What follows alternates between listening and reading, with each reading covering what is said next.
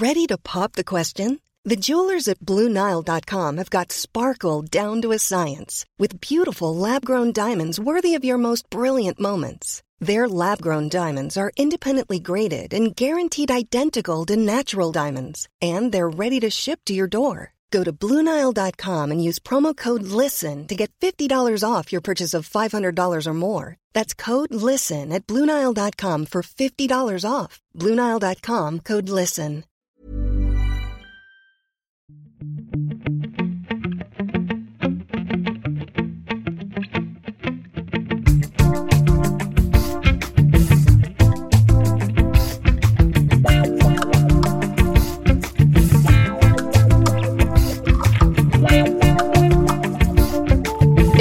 Je suis Mélanie Wanga.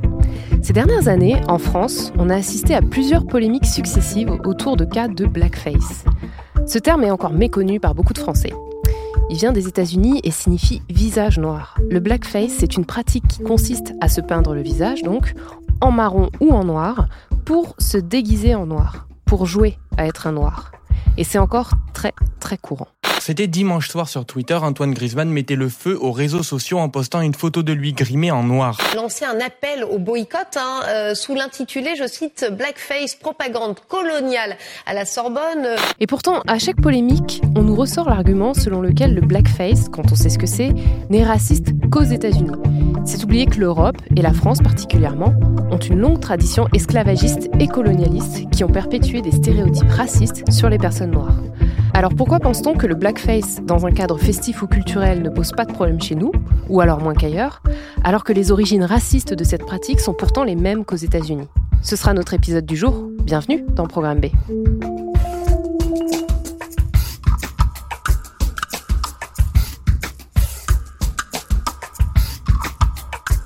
Historiquement, le blackface est répertorié dès le XVe siècle.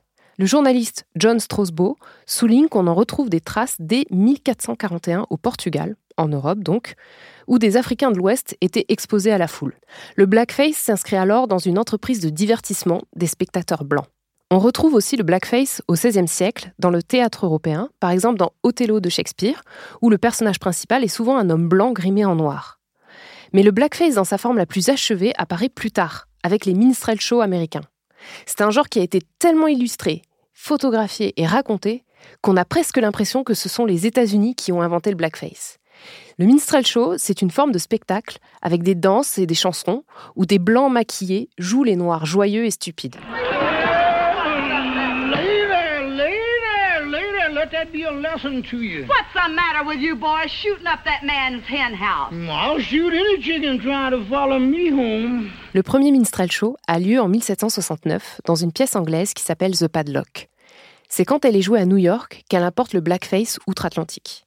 Le personnage mis en scène, c'est le noir Mungo, le premier d'une très très longue série de représentations racistes. Il codifie la pratique du blackface. Alors comme toutes les représentations racistes des noirs, Mungo, il est caricatural. Les minstrel shows montrent des noirs fainéants, idiots, pas éduqués, alcooliques, voleurs, superstitieux et menteurs. Et les femmes noires, elles aussi, elles sont stéréotypées, généralement en étant outrageusement sexualisées ou cantonnées au rôle de la mama servante. Alors moi j'ai grandi dans les années 80 et 90 et je me rappelle encore que dans les carnavals, les petites filles blondes déguisées en femmes noires portaient le boubou et elles avaient aussi le visage peint en marron avec les lèvres rouges. Encore aujourd'hui, les costumes d'Africains font toujours recette, notamment sur les boutiques en ligne de déguisement. Le carnaval de Dunkerque et la fameuse Nuit des Noirs, durant lesquelles certains participants se déguisent en zoulou, avec soupule noire et visage peint, met un point d'honneur à rappeler chaque année qu'il s'agit d'une tradition joyeuse et bon enfant, pas du tout raciste. Aux Pays-Bas, le père fouettard s'appelle Zwarte Piet. Il est méchant et il a le visage peint en noir, avec des grosses lèvres rouges et un afro. Il existe sous cette forme depuis 1850 pour accompagner Saint Nicolas. Mais attention, Zortpeit, c'est pas un compagnon, c'est un servant. Et ici encore, c'est la tradition. On est tenté de dire que si aujourd'hui il y a controverse autour du blackface, c'était pas vraiment le cas il y a 30 ou 40 ans. En France, comme aux États-Unis, de nombreux humoristes ont fait usage du blackface et ont été récompensés par des carrières florissantes.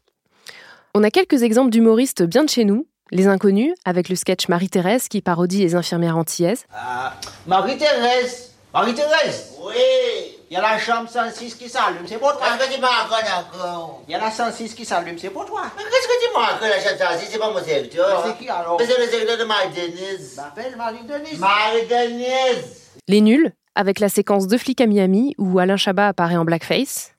Freeze! Freeze! Asshole! Asshole! You move motherfucker! Hey, c'est mouche la foule!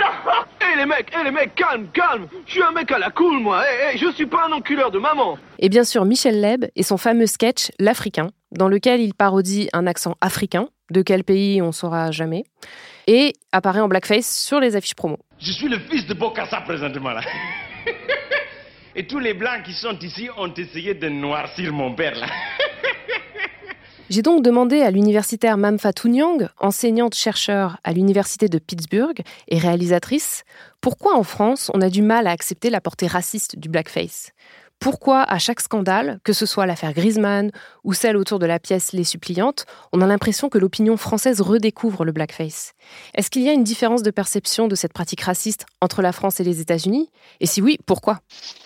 Alors, c'est une euh, excellente remarque que vous faites. Donc, à chaque euh, scandale ou affaire, donc moi je pense par exemple à, l'affaire Griezmann, euh, au, au, bal de Dunkerque, et puis plus récemment le, les suppléantes, on a l'impression que le pays redécouvre euh, l'histoire du blackface. Et je trouve que c'est quelque chose qui, qui, dit beaucoup de l'approche française et sur la problématique raciale et sur cette problématique du blackface. Alors, ce que je voudrais qu'on fasse déjà, c'est de ne plus utiliser le mot blackface, mais de dire barbouillage. Parce que je trouve que c'est très important. Barbouillage. Euh, il y a un mot, donc ce, cette expression existe dans la langue française, et c'est un mot qui est tiré d'une lettre envoyée euh, vers 1560, en 1560 euh, par euh, Michel de l'Hôpital au cardinal du Velay, où il faisait donc référence à l'utilisation de, de, barbouillage, donc euh, par, des, par des petits pages qui devaient jouer le rôle de noir, qui devaient jouer le rôle de Lucifer. Et je trouve que c'est extrêmement important d'ancrer ce mot, cette pratique dans l'histoire artistique, dans l'histoire littéraire, dans l'histoire culturelle et dans la vie de la France, parce que tant qu'on dit blackface, on est rapporté comme ça par le mot à, une réalité qui est étrangère. Et pas vrai, le blackface, c'est quelque chose qui existe depuis plusieurs siècles en France, donc il faut le franciser. Et ça nous rapporte à cette idée voilà, de, de une réalité qui serait étrangère et qui serait forcée au bon français par des groupes militants euh, qui ont été euh, voilà, euh, à la sauce euh, militante américaine. C'est, euh, et, et, et, beaucoup voilà, de cette approche française qui tend à mettre à distance, à extérioriser des, des, des problématiques raciales qui, qui, sont les nôtres. Hmm.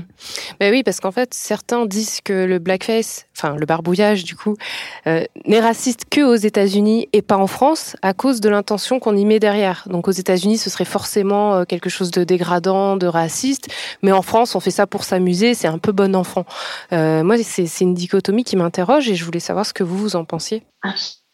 Par exemple, en pendant, euh, c'était l'année dernière, pendant le, le 50e anniversaire du, euh, du festival de Dunkerque, j'avais été très interrogée, euh, assez surprise par les, sorties du, maire de Dunkerque, qui est un maire de gauche, Patrice Vercuit, qui disait que pour lui, ce, cette manifestation, donc on a entre 7 000 et 10 000 personnes qui, sont, qui se déguisent en noir, avec des grosses lèvres rouges, des coiffures en peau, des plumes, etc.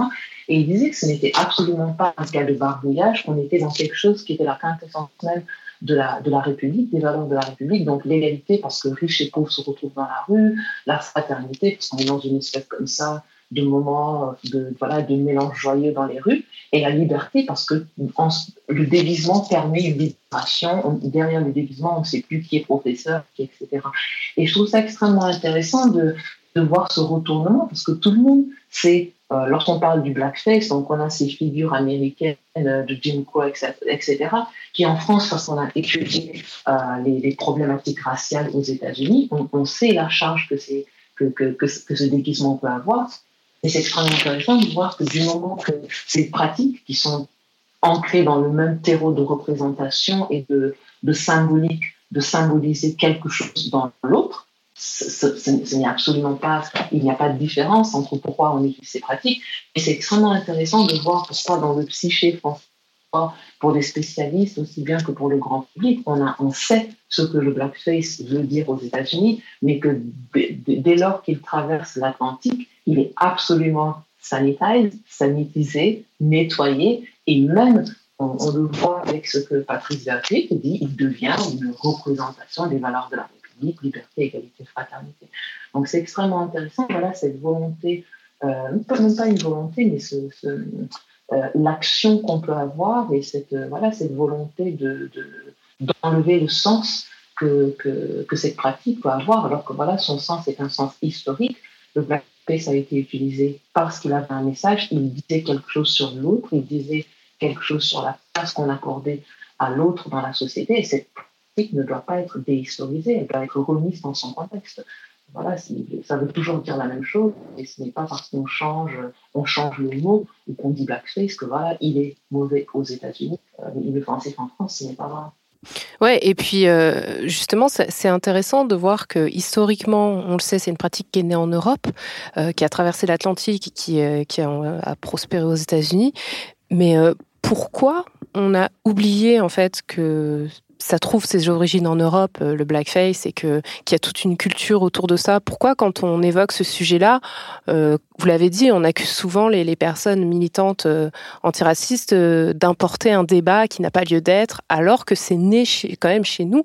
Euh, D'où vient en fait cet oubli C'est un peu un effacement historique quand même. Bah, cet oubli vient de, pourquoi aujourd'hui on a euh, on connaît Rosa aux États-Unis, mais euh, euh, on ne connaît pas Suzanne Césaire. Pourquoi tout le monde, on peut vous citer au moins le nom de deux victimes de violences policières aux États-Unis, mais qui connaît aujourd'hui Adama Traoré, qui connaît. Donc il y a, je trouve que c'est quelque chose qui a trait à deux choses qui sont bah, le refus de la France de, se confronter à son passé esclavagiste, à son passé colonial, et toutes les choses qui ont pu naître de ces deux moments qui ont fondé absolument la modernité européenne, qui ont fondé la société capitaliste européenne, la, société capitaliste française, et qu'on refuse de voir, qui ont été des moments fondateurs, et qu'on refuse de voir comme des moments fondateurs, et on refuse, et à ce titre, parce qu'on refuse d'accepter ce passé, on ne peut pas accepter les fruits de ce passé, donc les, procédés, les manifestations, les systèmes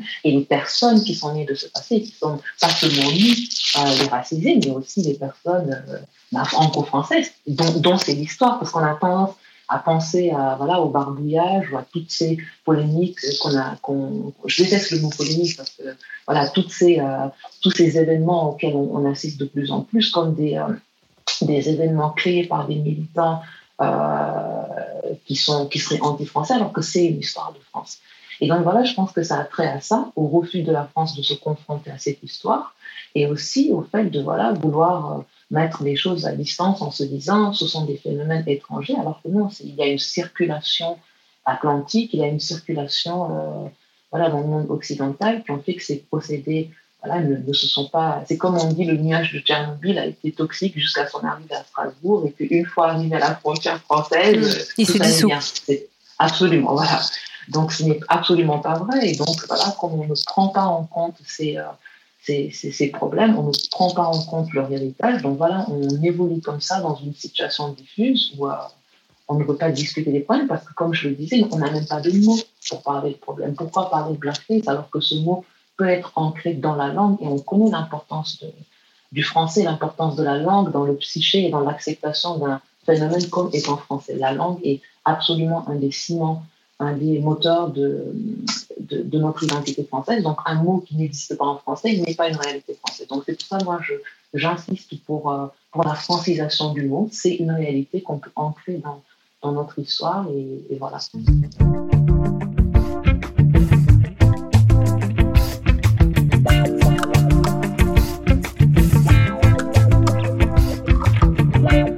En France, notamment dans la culture, le blackface est encore régulièrement pratiqué. En 2008, le film Agathe Cléry d'Étienne Châtillaise met en scène Valérie Lemercier dans le rôle d'une femme blanche raciste qui se réveille un jour noire et passe une grande partie du film en blackface. Elle est raciste, elle va devenir noire.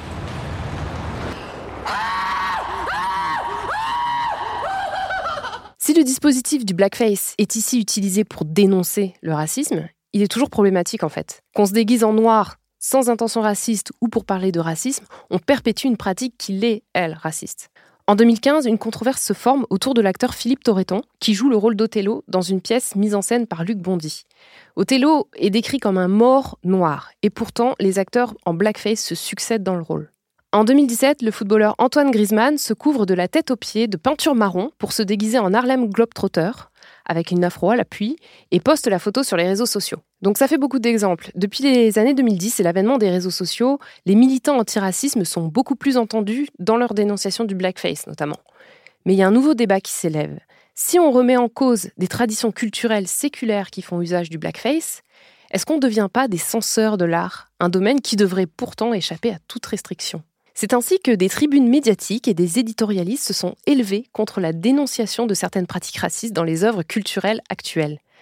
Dans le journal Libération, l'Observatoire de la liberté de création a publié une tribune intitulée Liberté de création, ne nous trompons pas de combat. Et dans ce texte, l'entité présente sa mission. Né il y a 15 ans pour répondre aux attaques lancées contre des œuvres d'art par des associations souvent réactionnaires, l'Observatoire de la liberté de création s'alarme d'une nouvelle forme de censure venue d'associations antiracistes ou féministes. Si la critique est nécessaire, vouloir interdire des livres ou des films signe l'échec du débat démocratique. Plus loin, si l'artiste n'est pas au-dessus des lois, car il est un citoyen comme tout un chacun et qu'il est comptable de ses actes quand il s'exprime dans une œuvre, il doit pouvoir représenter le racisme, le machisme, la domination masculine ou la colonisation sans qu'on le lui reproche. C'est seulement dans le cas où, sortant de la fiction, il utilise un dispositif artistique pour diffuser un message raciste, sexiste ou, de façon générale, un message interdit par la loi qu'il est passible des tribunaux. Là encore, l'œuvre est libre de montrer la boue du ruisseau. L'affaire de la pièce des suppliantes, où des étudiants se sont plaints de représentations racistes via l'usage du blackface et où des militants ont manifesté devant la tenue d'une représentation, a fait grand bruit il y a quelques mois. La pièce classique d'Échille, mise en scène par Philippe Brunet, montre un affrontement entre les Grecs et les Danaïdes du Nil. Le blackface est utilisé pour représenter ces derniers. Caster des personnes noires n'a visiblement pas été envisagé. Et sous la pression, le procédé a été remplacé par des masques. J'ai contacté Ghislain V2, président du Conseil représentatif des associations noires de France, pour comprendre les enjeux du blackface dans le milieu artistique de nos jours et ce que ces militants demandent. Alors, je crois que la première chose à rappeler, c'est euh, qu'il est important de partir du point de vue des concernés. C'est-à-dire que effectivement, qui est-ce qui parle? Donc, euh, quand on parle du blackface, initialement, effectivement, c'est une pratique qui est née en Europe qui a été exporté vers les Amériques, puisque ce sont les Européens qui ont envahi, on va le dire comme ça, euh, et par la colonisation, cette partie du monde. Et donc, quand on parle du blackface, dans un premier temps, on parle d'un point de vue. Effectivement, les Européens et les Américains vous diront que c'est une tradition. Eh bien, nous, les concernés, aujourd'hui, nous avons pris la parole. C'est toute la différence. Et donc, nous n'acceptons pas que cette, cette, cette façon de légitimer euh, le racisme se perpétue. Parce que, simplement, il faut le rappeler, le blackface est né au XVIIe siècle. Elle est né au XVIIe siècle et, y compris en Europe, y compris en France, on a malheureusement eu l'année dernière, on s'en rappelle, les 50 ans de la Nuit des Noirs. Euh, C'était à Dunkerque, mais cela se passait aussi sur d'autres ports négriers, que ce soit à Nantes ou aussi à Brest. Il y a un auteur que peu de gens connaissent qui s'appelle Édouard Corbière, qui a écrit un livre qui s'appelle Le Négrier. Et dans ce livre, euh, qui, qui, est malheureusement nommé comme cela, eh bien, de quoi parle-t-il? Eh bien, il parle des corsaires. En aucun moment, il ne parle des personnes noires qui étaient maltraitées car déportées dans les Amériques. Donc, c'est important de faire la différence et de comprendre aujourd'hui que s'il y a ce débat c'est parce que les concernés ont pris la parole pour dire que cette façon de légitimer le racisme, l'afrophobie, le racisme anti-noir est révolue. Euh, c'est vrai que dans l'affaire euh, de la pièce des suppliantes, où le metteur en scène faisait usage du blackface, on a opposé en fait la tradition en disant oui, mais euh, les, metteurs en scène de théâtre à l'époque de l'Antiquité grecque utilisaient aussi des masques. Enfin voilà. Et, c'est vrai que aujourd'hui, quand on veut remettre en cause c'est parfois des traditions qui sont racistes, on se heurte à, cette question-là. Donc, à votre avis, comment on peut faire euh, pour remettre en- justement en cause ces traditions? Est-ce que c'est par l'éducation? Est-ce que c'est par euh, un débat? Qu'est-ce qu'on peut faire? Pour revenir euh, sur le contexte de ce qui s'est passé à la Sorbonne avec les suppliantes, il faut rap- rappeler le contexte. Dans un premier temps, puisque, là, euh, on nous parle des masques, les masques n'étaient pas prévus. Cette pièce a déjà été jouée l'année dernière. Il y avait eu un fort malaise parce que les étudiants de la Sorbonne qui nous ont contactés n'acceptaient pas cela, une grande majorité. Donc, ils ne voulaient plus que soit joué le blackface parce qu'on on a beau nous parler de l'Antiquité, et bien dans l'Antiquité, cette pièce n'était pas jouée avec des blackface. Dans un second temps, quand il y a eu un mécontentement des étudiants et puis de toute la mobilisation, donc le metteur en scène a proposé dans un second temps des masques. Et quand il a proposé des masques, les étudiants et les personnes ont dit bon pourquoi pas, pouvons-nous voir les masques? Eh bien, les masques étaient hideux, c'était des masques dévalorisants, déshumanisants. Et donc, ça a été, euh, il y a eu un point de vue euh, qui a été donné de la part des concernés qui ont dit nous ne souhaitons pas être représentés comme ça. Donc, de quoi parle-t-on ici? On parle ici de euh, la production et de la d'une façon de perpétuer des stéréotypes. Donc, des stéréotypes parce que où qu'on soit dans le monde, les Noirs sont différents. Il y a des Noirs sur tous les continents, que ce soit dans les Amériques, en Inde, en Afrique et en Europe, partout. Les Noirs sont différents. Donc, on ne peut pas représenter les Noirs d'une seule façon. Ce n'est pas possible. Et donc, cette façon de caricaturer les Noirs, de les montrer d'une certaine façon, parce que c'est toujours la même. Euh, euh, là, on parle de, de ce qui s'est passé à la Sorbonne, mais on peut aussi parler de la toile euh, qu'on a vue à l'Assemblée nationale, avec, parce qu'on est dans la caricature globalement. Et dans ces caricatures-là, on est dans le fait de perpétuer une tradition raciste, donc qui visait à déshumaniser les Noirs, à les inférioriser pour normaliser et banaliser cela. Donc, comment fait-on aujourd'hui pour lutter euh, contre cela? Donc, dans un premier temps, il faut partir du point de vue des concernés. Bien sûr qu'il faut de l'éducation, parce que pour revenir à la Sorbonne, ces personnes, malgré toutes leurs qualifications, ne connaissaient pas cette histoire. Et donc, plutôt que de prendre acte qu'ils ne connaissaient pas cette histoire, puisque dans un premier temps, ce que nous avons proposé, c'était un débat, eh bien, ils nous ont opposé un argument d'autorité. C'est-à-dire que globalement, ils nous traitaient d'ignorants, alors qu'eux-mêmes ne connaissaient pas cette histoire et ne pouvaient pas en parler. Donc, il faut accepter le point de vue des concernés. Et d'ailleurs, nous avons pris la parole, nous avons écrit plusieurs articles là-dessus. Et ensuite, il faut casser tous ces stéréotypes parce que on ne le dira jamais assez. Donc, une fois qu'il y a stéréotype, il y a préjugés, et une fois qu'il y a préjugés, il y a discrimination et racisme. Donc, il faut casser les préjugés aussi. Donc, c'est très important. Et donc, écoutez les concernés. Aujourd'hui, nous avons au CRAN euh, construit un site internet qui s'appelle stopblackface.fr. Donc, ce n'est pas suffisant. Euh, il faut euh, se saisir de tous les, les, les, constructions pédagogiques.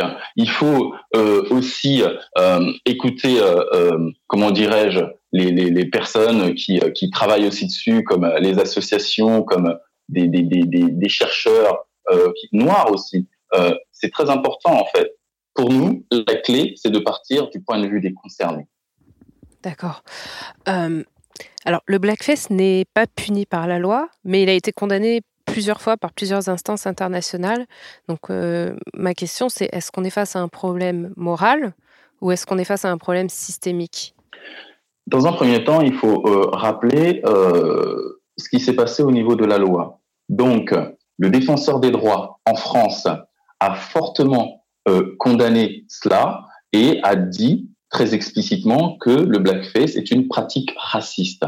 Donc, il a euh, donné des recommandations afin que cela soit sanctionné, afin que le ministre de l'Intérieur, c'était en 2017, de l'époque, prenne des dispositions. Parce que si vous vous rappelez, pour la, petite histoire, en 2014, des policiers au Kremlin-Bicêtre avaient fait un blackface. Et donc, tout à fait inacceptable, qui avait été rendu public sur les réseaux sociaux. Nous avions saisi le défenseur des droits qui a rendu euh, un jugement, on peut dire ça, des recommandations, et qui, jusqu'à ce jour, ne sont pas appliquées. Et vous avez certainement suivi la semaine dernière, malheureusement, il y a un policier qui a, un commissaire, pardon, du côté de Nantes, policier commissaire, qui a encore fait un blackface. Oui. Parce que, justement, ce n'est pas à sanctionner. Aujourd'hui, on a une instance en France, comme le défenseur des droits, qui rend euh, un, des recommandations, et le ministère ne l'applique pas. Donc là, il y a un problème systémique, comme on le dit. Ensuite, il y a l'ONU qui a pris position très clairement aussi contre le blackface en disant que c'était raciste. Il y a le Parlement européen aussi, dans ses recommandations, qui a aussi condamné très fortement le blackface. Donc vous voyez aujourd'hui, vous avez des associations comme le CRAN, comme la nôtre, qui avons de notre côté le défenseur des droits, l'ONU et le Parlement européen.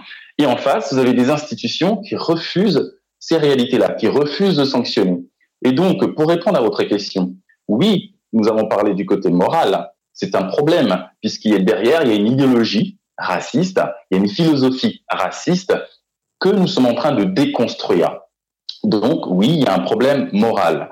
Mais il n'y a pas qu'un problème moral, parce que si on veut que ce type d'action cesse, il faut aussi des sanctions. Et quand des autorités, comme je viens de citer, telles que le défenseur des droits, l'ONU et le Parlement européen, prennent position très fortement, et que nos institutions ici euh, en France, comme le ministère de l'Intérieur, refusent de les appliquer, là, on voit qu'il y a un problème systémique, comme on le dit, puisque c'est personnes se sont complètement impunies. C'est malheureusement ce qui a permis qu'un commissaire puisse perpétuer encore cela, comme on a vu la semaine dernière. Donc, il faut des sanctions fermes et il faut que nous continuions à travailler dans ce sens. Qu'est-ce que vous répondez à ceux qui disent que la liberté d'expression et surtout la liberté de créer sont entravées par euh, la lutte antiraciste? Je pense surtout au cinéma ou aux manifestations culturelles. Vous avez parlé des, carnavals, euh, parce que c'est un débat qui a fait l'objet même de plusieurs émissions euh, ces derniers temps où on dit mais on va plus pouvoir créer comme on veut à cause des antiracistes. Qu'est-ce qu'on fait de cette question-là et, qu'est-ce que vous, vous en pensez? Alors, Là, très clairement, je fais référence à ce qui s'est passé à la Sorbonne, où on nous a accusés de censure. Nous n'avons jamais appelé à la censure. Et ça répond un peu à votre question. Non, nous n'appelons pas à la censure. Par contre, nous avons le droit d'appeler au boycott. Et c'est ce que nous avons fait. C'est-à-dire que ils ont le droit de créer ce qu'ils veulent, mais nous aussi, nous avons la liberté de dire que nous ne sommes pas d'accord avec cela. Et c'est ce que nous faisons. Parce que ce que l'on constate dans ce genre d'échange, c'est que d'un côté, ce sont des, des injonctions on nous dit, bien oui, on ne peut plus créer, on ne peut plus faire ci, on ne peut plus faire ça. En gros, ces personnes nous demandent de nous taire, en fait. C'est-à-dire que sous prétexte qu'elles ont la liberté de s'exprimer, nous, nous devrions nous taire. Nous, nous disons non. C'est votre liberté. Certes, il y a un problème moral, il y a des questions de droit qui se posent, et nous avons aussi la liberté de nous exprimer et de dire que c'est inacceptable. Et donc, il y a une tension qui se joue, bien effectivement, entre la parole des concernés et la parole de ceux qui ne veulent pas entendre les concernés.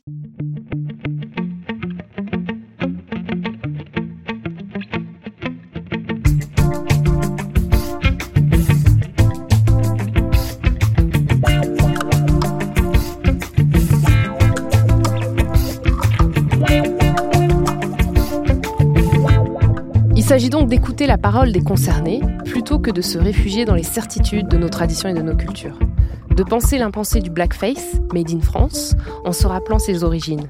Et de comprendre également que les personnes noires n'avaient pas la même prise de parole médiatique pour faire entendre leurs désaccords ou leurs douleurs face à cette pratique raciste historique toujours présente dans notre culture, nos films, nos théâtres et nos spectacles.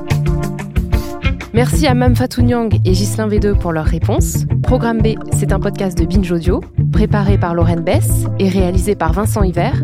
Abonnez-vous sur votre appli de podcast préféré pour ne manquer aucun de nos épisodes. Facebook, Twitter et consorts pour nous interpeller. Programme B at binge.audio pour nous écrire. Et à demain pour un nouvel épisode.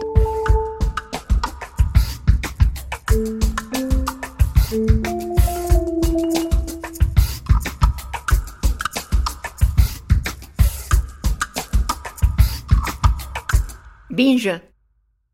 Salut, je m'appelle Camille Test, je suis journaliste et prof de yoga et j'anime Encore Heureux, un podcast sur la santé mentale.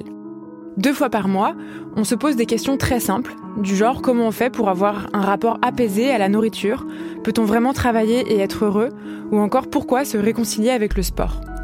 Avec mon équipe d'expertes et d'experts, on repose les bases, on décrypte les problèmes, on les replace dans un contexte global et surtout, on trouve des solutions. Car même si le monde va mal, on a le droit de vouloir être encore heureux. Encore heureux, c'est un podcast de Binge Audio, déjà disponible sur votre appli de podcast habituel.